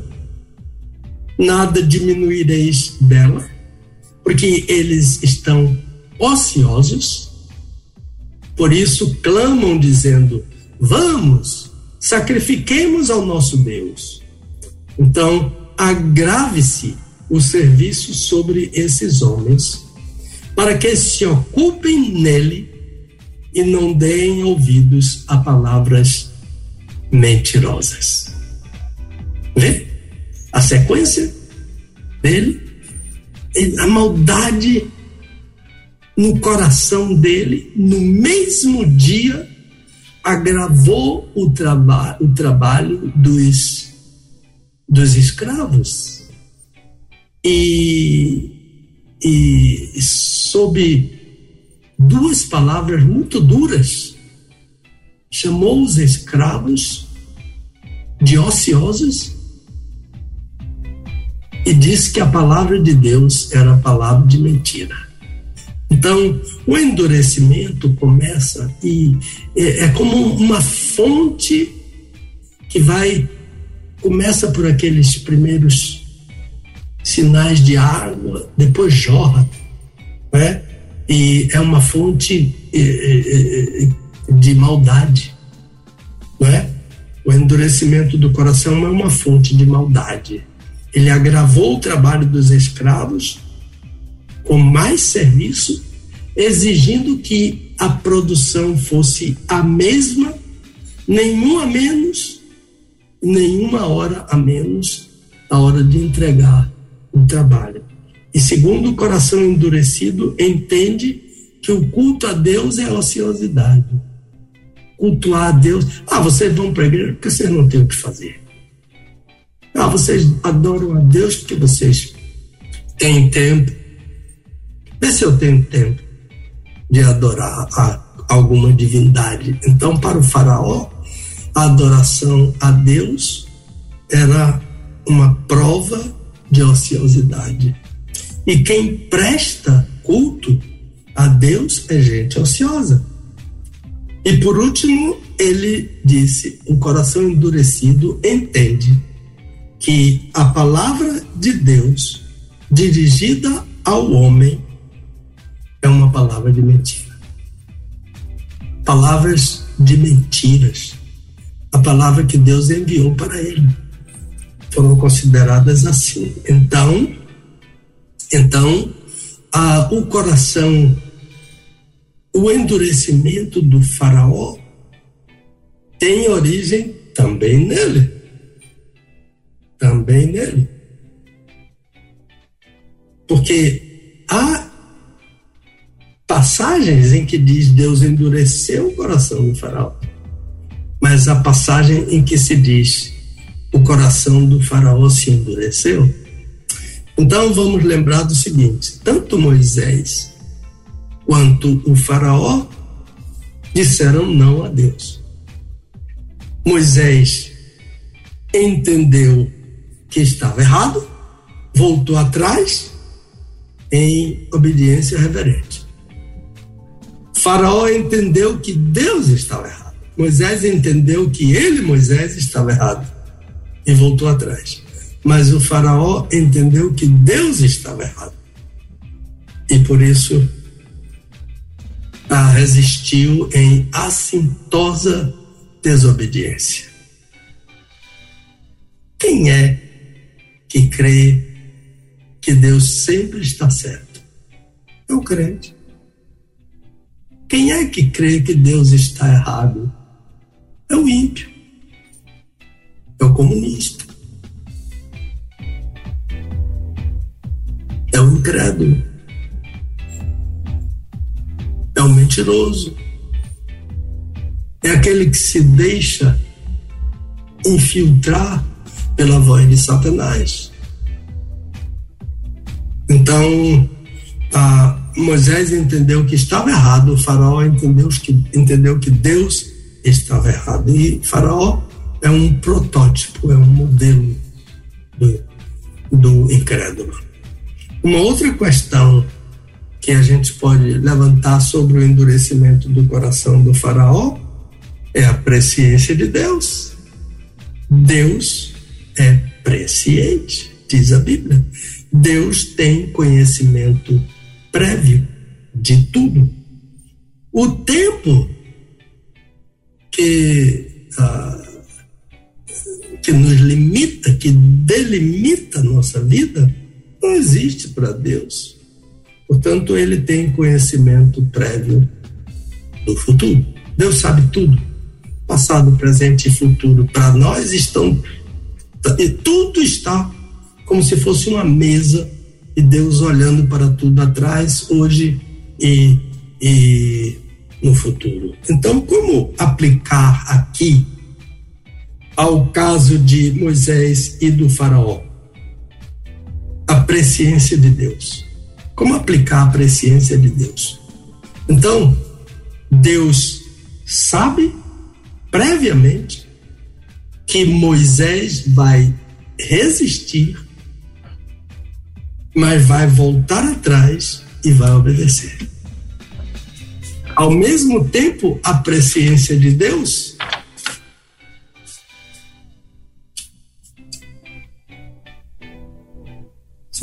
lhe diz que o faraó vai resistir e não vai voltar atrás. Presciência de Deus. Então, o faraó endureceu o coração, aquilo tudo que nós falamos no começo. E então Deus, sabendo que ele não voltaria atrás da sua decisão, consentiu com o endurecimento do coração dele. Um teólogo, eu não me lembro quem, disse certa vez: o pior dia da vida de uma pessoa é quando Deus lhe diz: seja feita a tua vontade. Deus fez a vontade do faraó. É isso que você quer? Seja feita a tua vontade. É isso que você quer, Moisés? Você quer voltar atrás? Você quer me obedecer? Seja feita a tua vontade. Moisés obedeceu até o último dia da sua vida. E o Faraó desobedeceu até o último dia da sua vida. Um coração na mão de Deus em obediência e um coração endurecido contra Deus na sua desobediência. Veja lá em Êxodo 3, versículo 19, a manifestação da presciência de Deus. Eu sei, porém, que o rei do Egito, isto é, o faraó, não vos deixará ir, a não ser por uma forte mão. Presciência de Deus. Deus sabe quem vai aceitar o Evangelho e Deus sabe quem vai rejeitar o Evangelho. É por isso que eu não prego eleição e predestinação como tem sido pregada no calvinismo. Eu prego eleição e predestinação conforme Efésios capítulo 1 eleitos para sermos irrepreensíveis, predestinados para sermos filhos por adoção. Por quê? Porque Deus já sabe quem vai aceitar. E Deus já sabe quem vai rejeitar. Deus é presciente. Deus sabia que Moisés ia morrer na fé e o faraó ia morrer na incredulidade. Deus sabe sobre a salvação ou a perdição do último homem que vai nascer nesse mundo antes da volta de Cristo. Então, eu sei que o rei do Egito não vos deixará ir a não ser por uma forte mão. Portanto, o endurecimento do coração do Faraó, da parte de Deus, é pelo fato da resistência dele em não ouvir de Moisés e Arão aquilo que Deus havia determinado para eles. Nesse capítulo 7, já dentro do capítulo das pragas, Deus volta a dizer a Moisés: Mas o Faraó não vos ouvirá. Depois, no capítulo 9, mas o Faraó não os ouviu, como o Senhor havia dito a Moisés. Tudo que Deus diz é a verdade. E tudo que Deus diz vai acontecer. Aleluia. Então, a, nas a, nas pragas, uma outra coisa muito interessante, Deus tem um propósito de ensino, um propósito didático para ensinar ao Faraó, mas também para ensinar a Moisés e aos filhos de Israel e às sucessivas gerações dos filhos de Israel e a nós. Lembre-se que é uma ligação telefônica que está entrando aqui. Eu já, eu já descartei. Então, qual é o propósito didático de Deus? Êxodo capítulo 10, ele diz assim: Eu tenho endurecido o coração do Faraó e o coração dos seus servos para manifestar estes meus sinais no meio deles e para que contes aos teus filhos e aos filhos de teus filhos as coisas que eu fiz no Egito. Ensinando. Didático. Ensinando ao faraó que ele é Deus. Que é ele quem está fazendo aquilo ali, não é Moisés. E ensinando a Israel que quem fez tudo foi ele, não foi Moisés. E então, ensinando a igreja que Deus é o soberano sobre toda a terra. A terra dele. E a plenitude da terra, diz o Salmo 24. É isso aí, eu penso que é por aí, Welber, e espero que tenham atendido ao meu amigo, a minha amiga, ou amigos e amigas. Então, a segunda é, ele diz, ou ela diz que tem apreço por Israel, mas como explicar, não é? A escolha desse povo por Deus. Ele entende, ou ela, que há muito ensino no Novo Testamento, mas ele gostaria de ouvir isso na história de Israel, isto é, no Antigo Testamento. Deus mesmo falando isso. Então, se é a pergunta dele quer uma resposta de Deus mesmo falando, não sou eu que vou falar, é Deus. Então, ouça esses versículos aqui, ou leia em sua Bíblia, Oséias capítulo 9. Olha como Deus, aqui, doçura. Achei a Israel como quem encontra uvas no deserto. Imaginou? encontrar uva no deserto. Foi assim que Deus, foi essa a figura que Deus usou para dizer do seu encontro. Oséias 11, eu os atraí com cordas humanas, com laços de amor. Deus laçou Israel com amor. Isaías 63, Tu és o nosso Pai. É Israel dizendo a Deus. Ainda que Abraão não nos conhece, Israel não nos reconhece, tu, ó Senhor, és nosso Pai, o nosso Redentor desde a antiguidade. Êxodo capítulo 4, aqui é Deus falando a Moisés: Então dirás a Faraó: Assim diz o Senhor: Israel é meu filho, meu primogênito.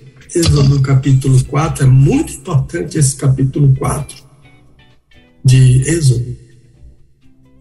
Então eu creio que Deus é quem diz isso. Deus é quem fala isso. Deus é quem diz que Israel é o filho dele. Deus é quem separou Israel no meio de todas as nações para ser uma nação santa, povo escolhido, sacerdócio real. E hoje, Israel, que crê no Messias, e a igreja são esse povo. Paulo diz em Efésios capítulo 2, dos dois povos ele fez um, Jesus é a nossa paz. Porque ele dos dois povos, dos judeus e gentios que creem em Jesus, Deus os fez filhos. Jesus, o poder do Senhor Jesus nos torna filhos de Deus.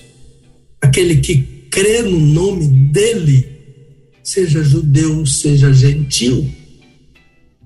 João capítulo 1, versículo 12, a esses deu-lhes o poder de serem feitos filhos de Deus, porque creem no seu nome. Então, a, a, a nossa resposta é essa para o nosso amigo. Então vamos passar, eu creio que é por aí, Alberto, viu? Espero durante a semana ver se é tão por aí mesmo. Com prazer, eu espero. Então, a terceira pergunta diz, pastor, que lição é muito interessante. Poderíamos tirar de um ditador perverso, como o faraó egípcio, em relação aos perversos ditadores dos nossos dias, dos nossos tempos. A principal lição que eu posso tirar é que ditadores são os mesmos em qualquer tempo. Eles não mudam, não. Em qualquer tempo, ditador é intrinsecamente mau, perverso. Está na natureza deles. Todo ditador é perverso, é sanguinário, é mau. Enquanto Deus se deleita em fazer o bem Miqueias capítulo 7, os ditadores se deleitam em fazer o mal, são sanguinários. Desde os dias ah, mais remotos, quando as suas armas eram pau, pedra, depois passou a ser armas mais, mais poderosas, arco, flecha, né? lanças, espadas eles não mudaram. Porque hoje os, as, as armas são atômicas de destruição em massa. Um ditador que está lá no extremo da terra pode destruir um país bem distante dele. Vê os treinamentos da Coreia do Norte, por exemplo. O que é que aquele ditador faz? Sabem os irmãos como vivem as pessoas que não professam a mesma religião daquele ditador da Coreia do Norte? Sabe como vivem eles? Quando vivem? Então, ah, eles não mudam. Eles são os mesmos. São letais. Né? E nós não precisamos ir muito longe, porque eu falei na Coreia do Norte, e há outros exemplos de outros países, mas a América do Sul está já agonizando sob ditadores perversos. Então, logo que eu cheguei nos Estados Unidos, os alunos que tinham melhor bolsa eram os venezuelanos.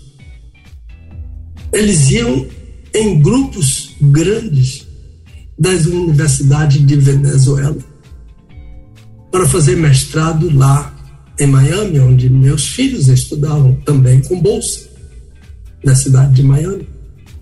E então os, os venezuelanos eram ricos, eram estudantes ricos, mantidos pelo governo da Venezuela. O que, que aconteceu com a Venezuela? depois desse tempo.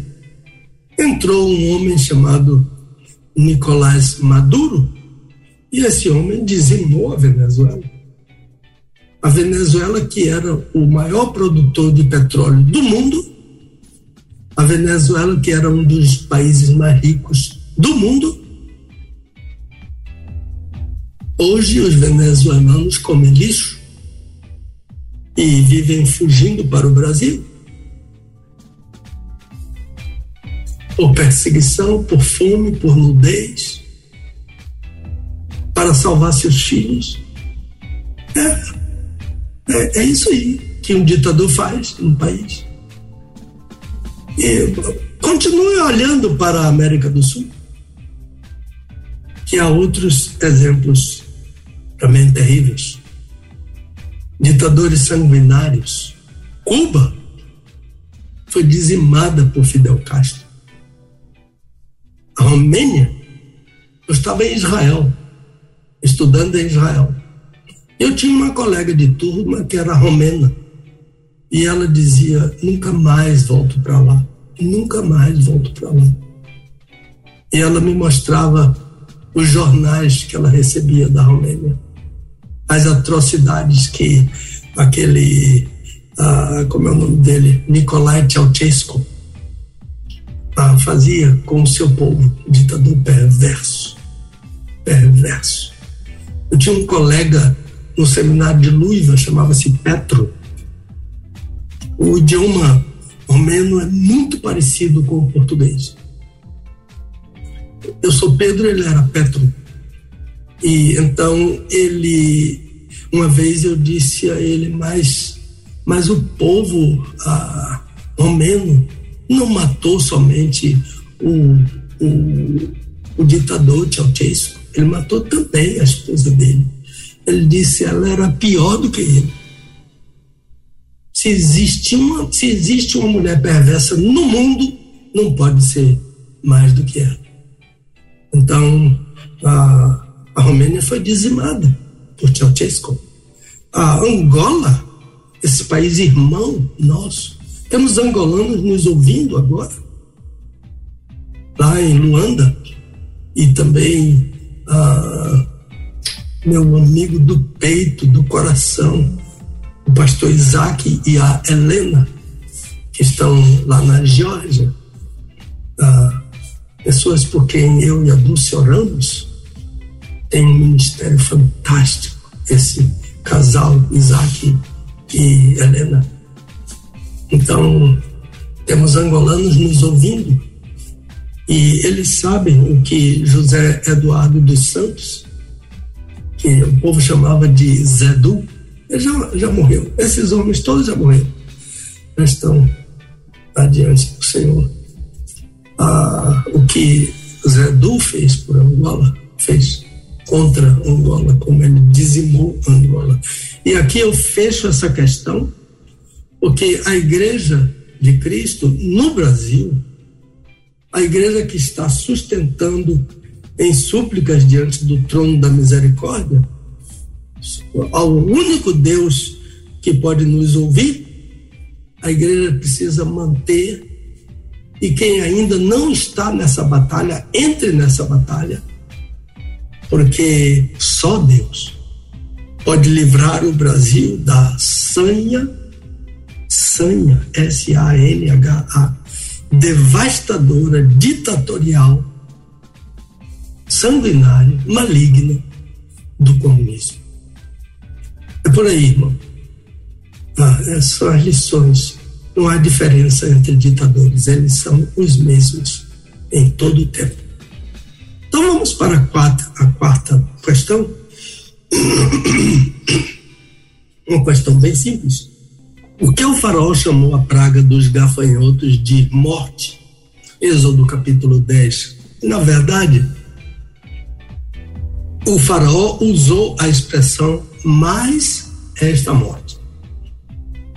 Isso significa que a, a, razão, a razão é que as pragas estavam devastando completamente o Egito. Sete pragas sucederam a praga dos gafanhotos, né? E a sétima, a praga da saraiva, foi muito destruidora. Então, antes dos gafanhotos, né, houve sete pragas. Mas o, o autor uh, inspirado, ele disse que os gafanhotos comeram toda a erva da terra e todo o fruto das árvores. E ainda disse tudo que a saraiva havia deixado. Então, o que foi? O que é que ele quis dizer com morte? Alimento básico destruído os vegetais da terra, as árvores frutíferas. Lembre-se ainda ah, de uma outra fonte que diz que houve uma praga que dizimou os animais. Os animais morreram nas casas, no campo. Então a situação era desesperadora. A quinta praga deixou ele sem carne carne bovina, caprina, qualquer suína, qualquer tipo de carne. Os animais morreram. Os peixes haviam morrido com a praga dos sangues, do sangue. Então a situação no Egito era devastadora, a ponto do faraó entender que aquilo era uma morte para o Egito. É, é bem simples isso. Todas as pragas ele considerou como morte, as nove pragas. Agora, a quinta questão: como sucederam as pragas? O meu interesse, disse o amigo ou amiga, no assunto surgiu em uma discussão com amigos, amigas, quando um deles, uma delas, disse que essas coisas não podiam ser consideradas milagres, sinais, porque epidemias e pragas aconteceram no passado e continuam acontecendo hoje. Isto é, nunca deixou de haver epidemias e pragas, verdade. Então, ah, eu aconselho que o, o amigo, a amiga leia Êxodo capítulo 7 até ao capítulo 10. Nesses quatro capítulos, Moisés descreve uma série de nove pragas. E a partir do capítulo 11, então, ele começa a descrição, a descrição da décima praga. Praga, a, a décima praga, o seu relato é intercalado com as instruções sobre a festa chamada Páscoa, Pessar, a festa da Páscoa. Então, Deus trata essas pragas como sinais do seu poder. Eu creio a entender que o ouvinte falou, né? Que o, aquilo que ele falou, outras pessoas pensam igualmente. É, entre as pragas, não vieram somente pestilência. Observou isso, meu amigo? Entre as pragas vieram fenômenos naturais. Isso deixa os incrédulos muito à vontade para desmontarem a soberania de Deus.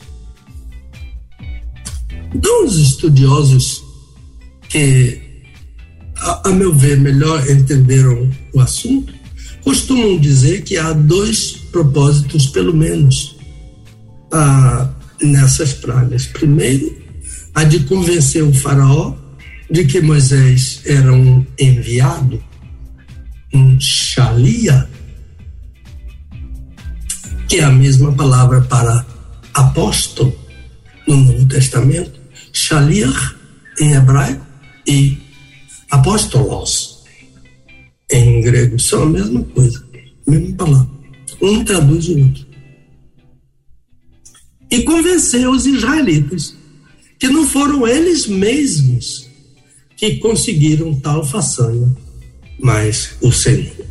Então, o que fica evidente pelo relato de Moisés é que há uma progressão, de modo que a praga seguinte é sempre mais dura que a praga anterior.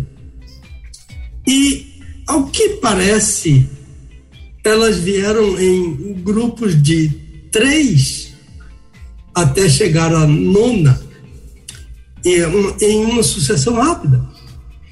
Algumas pessoas querem que de uma praga para outra tenha demorado muito, mas as, os melhores estudiosos eles dizem que não, elas foram em sucessão rápida. Então, sangue, rãs e piolhos, as primeiras pragas. Observe que essas pragas elas causaram mal-estar.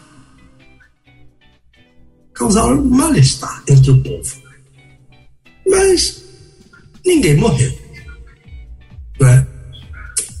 As três seguintes moscas a morte dos animais, úlcera. Essas já não causaram somente mal-estar, causaram doenças, morte e dor. Veja uma sucessão, né? Como a coisa foi bem, bem ah, instruída, bem e bem didática, né? E a Saraiva, o terceiro grupo, Saraiva, Gafanhotos e Trevas, causaram destruição. A, a Saraiva, né? Imagina, em cima de uma plantação, né? Pedras como de fogo de Saraiva, gafanhotos comendo tudo. E as trevas, não é? E as trevas. É muito interessante essa praga. Né? A fenômenos naturais, né? A Saraiva, gafanhotos e trevas. Então, na verdade, é, é, é, dito muitas vezes que essas coisas já haviam acontecido no Egito. Verdade. Pura verdade. Fenômenos naturais. Né? Havia a rãs que apareciam ah, em, em períodos, moscas, porque as rãs morriam, as moscas vinham, ah, piolhos também. Naquele tempo não, é? não havia pente fino, por isso que os, os, os egípcios rapavam a cabeça por causa dos, dos piolhos, havia, né? Então, mas para os hebreus e mais adiante para os egípcios, isso era o dedo de Deus, ou melhor, a mão de Deus pesando sobre a, a, o endurecimento do coração do faraó. Então nós temos que justificar aqui essa questão de fenômeno natural e dedo de Deus.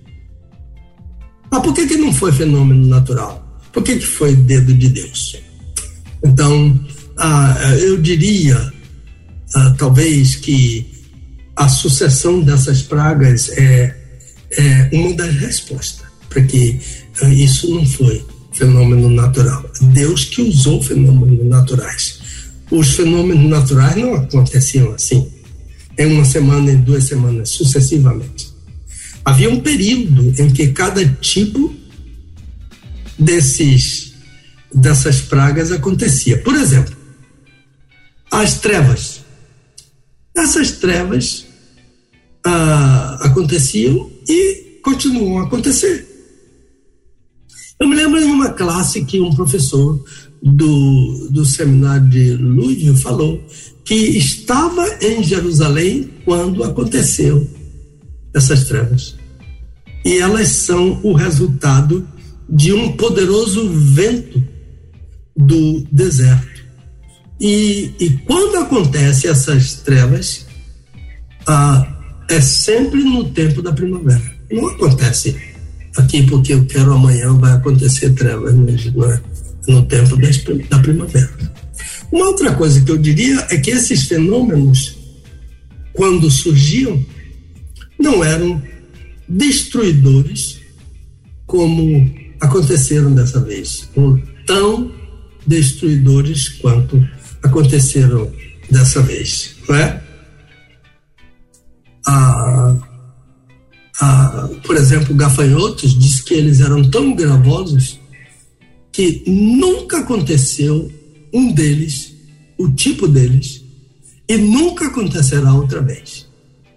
Quer dizer que eram gafanhotos especiais, enormes. Uh, Deus tem um, um, apego assim por todas as criaturas, mas eu acho que ele gosta muito de gafanhoto.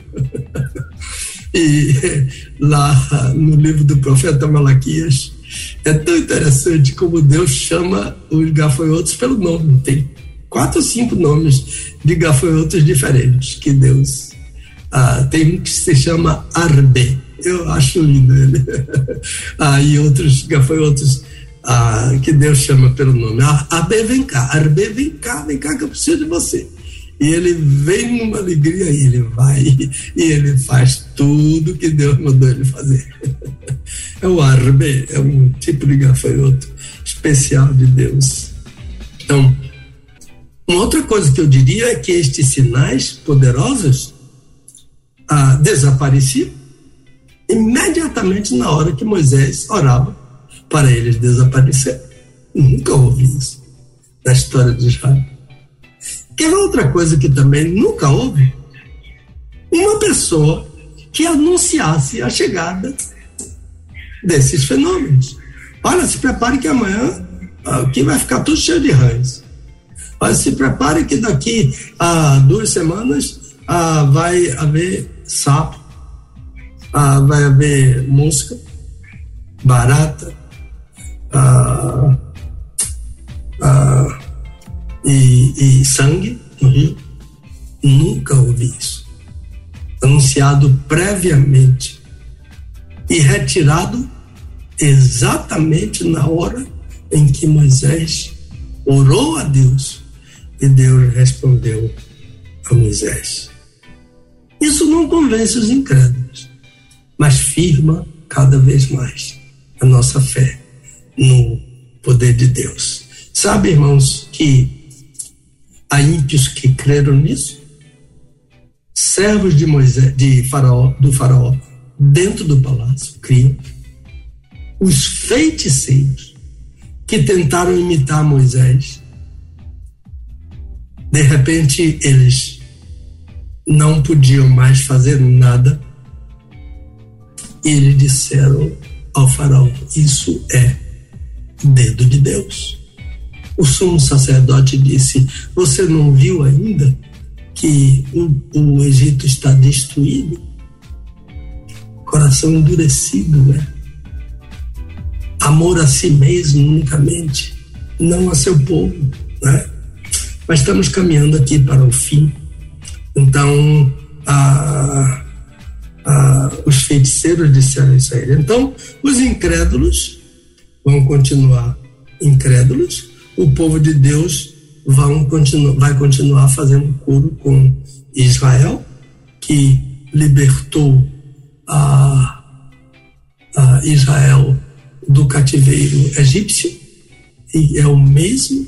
Moisés é uma figura de Jesus, né?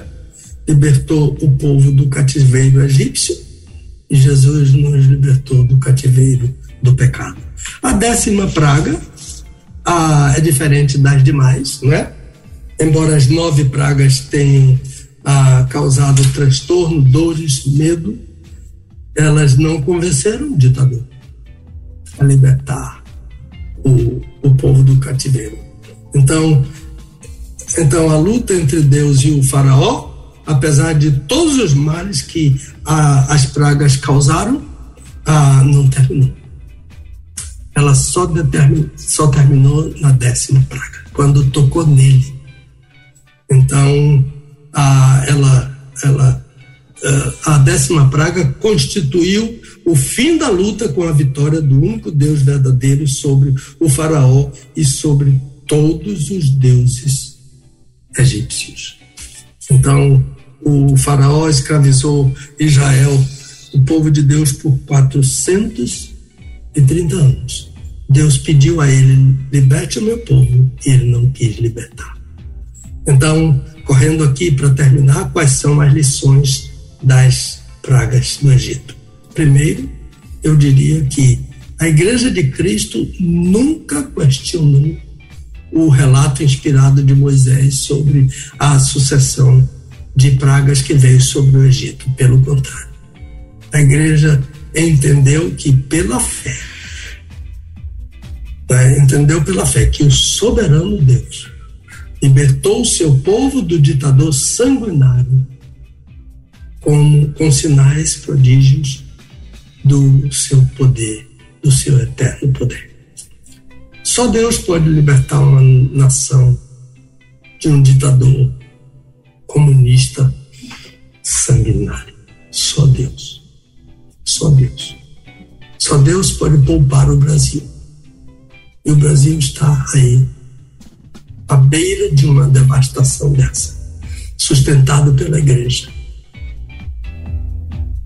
que se curva diante do único Deus verdadeiro, o único que pode dizer não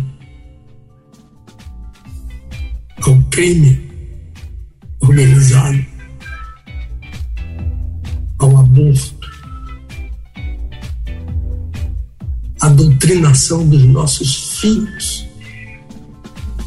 nas escolas contra a nossa fé e a destruição do país pelo comunismo. Deus pode. E Deus pode salvar o Brasil.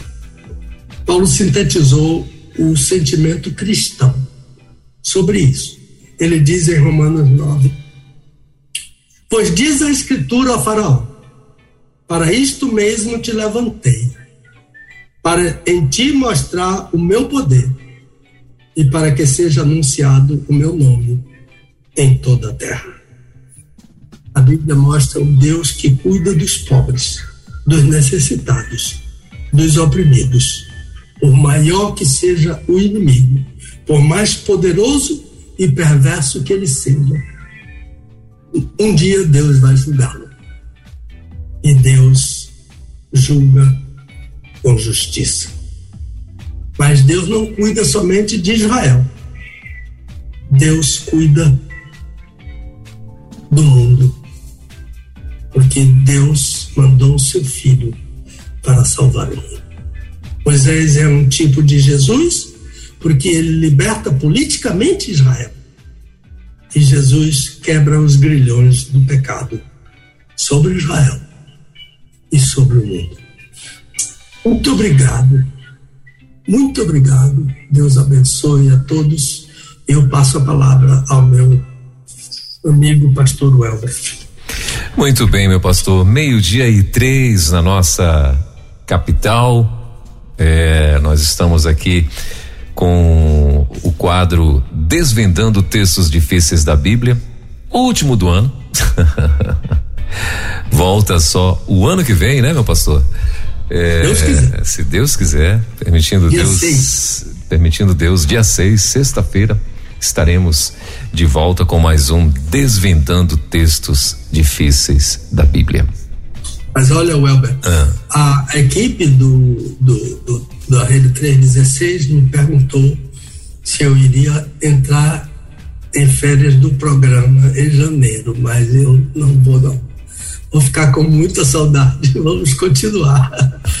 Mês de janeiro é normal, viu? Sim. Eu só não sei ainda se no dia da convenção, acho que é dia 17, uhum. se vai ser reprise ou se vai ser ao vivo. Ok. Ok.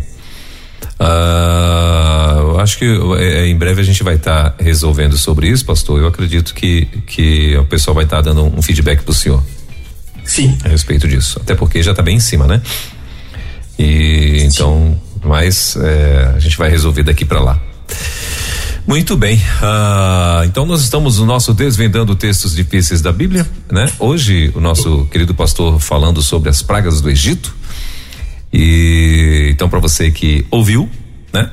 Uh, se você não chegou a ouvir tudo, chegou depois ou alguma coisa aconteceu, fique triste não, porque uh, dentro de uma hora vai estar em todas as plataformas de podcasts, né? Vai estar reprisando aí o, o nosso uh, desvendando textos difíceis da Bíblia e também Uh, logo mais também no, lá no YouTube você vai estar encontrando o, o Desvendando Textos Difíceis da Bíblia e claro no nosso site, no site da rádio é, rede316.com.br. Pastorzão, eu vou devolver para o senhor para que a gente, o senhor possa fazer aí a, a sua conclusão. Então vamos lá, rapidamente. Então, o endurecimento do coração do faraó, da parte de Deus, é pelo fato do faraó resistir né, às ordens de Deus ah, que chegaram a ele através de Moisés e Arão.